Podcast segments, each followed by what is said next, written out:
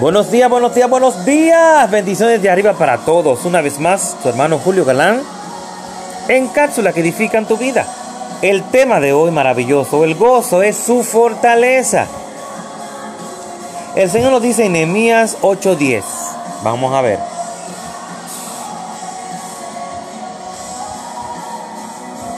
No estén tristes, pues el gozo del Señor es nuestra fortaleza. Esa es una realidad muy grande. Cuando David enfrentó al gigante Goliat, lo primero que dijo David fue, yo te venceré y te, y te cortaré la cabeza y daré hoy los cuerpos de los filisteos a las aves del cielo. Ese es uno de los aquellos enemigos a los que David miró hacia abajo, como si estuvieran debajo de sus pies. Por la fe vio un gigante como pequeño.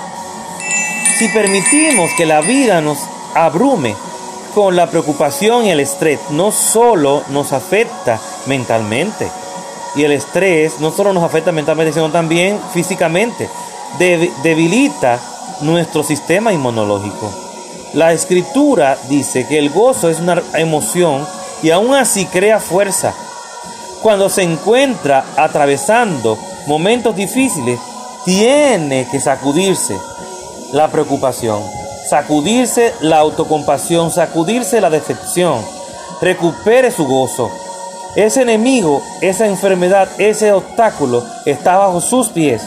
No lo va a derrotar, lo va a promover. ¿Ok? Las pruebas nos promueven. Los procesos nos promueven. ¿Eh? Los desiertos, los valles nos promueven. ¿Por qué? Porque Dios nos prueba, Dios nos capacita, Dios nos prepara y le pasamos las pruebas al Señor con 100. Entonces él dice, bueno, ya está preparado, voy a subir a otro escalón más en el mundo espiritual.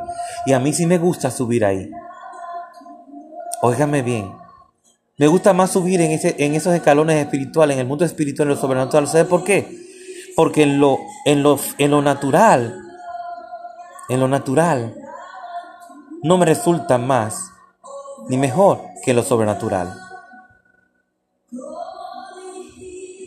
En lo sobrenatural Dios me prepara, en los procesos Dios me permite aprender para cuando llegue esas bendiciones grandes, cualquier proceso, no importa, hasta las bendiciones grandes que Dios nos entrega y nos está por entregar, necesitamos estar preparados, porque si no estamos preparados se nos van a resbalar de las manos y nos la pueden robar, no la podemos dejar quitar, se nos pueden desaparecer de las manos porque no estábamos preparados. Hasta para las bendiciones hay que estar, pero no solamente para la batalla, hay que también estar preparado para recibir de Dios esas grandes bendiciones. Así que anímate. Dios te bendiga, Dios te guarde. Recuérdate que el gozo es nuestra fortaleza, así que gózate. Está siempre gozoso. Ríguete en la cara al diablo para que él sepa que tú eres más que vencedor en Cristo Jesús, que el más grande soberano Dios está contigo, el que lo hundió de allá por fresco.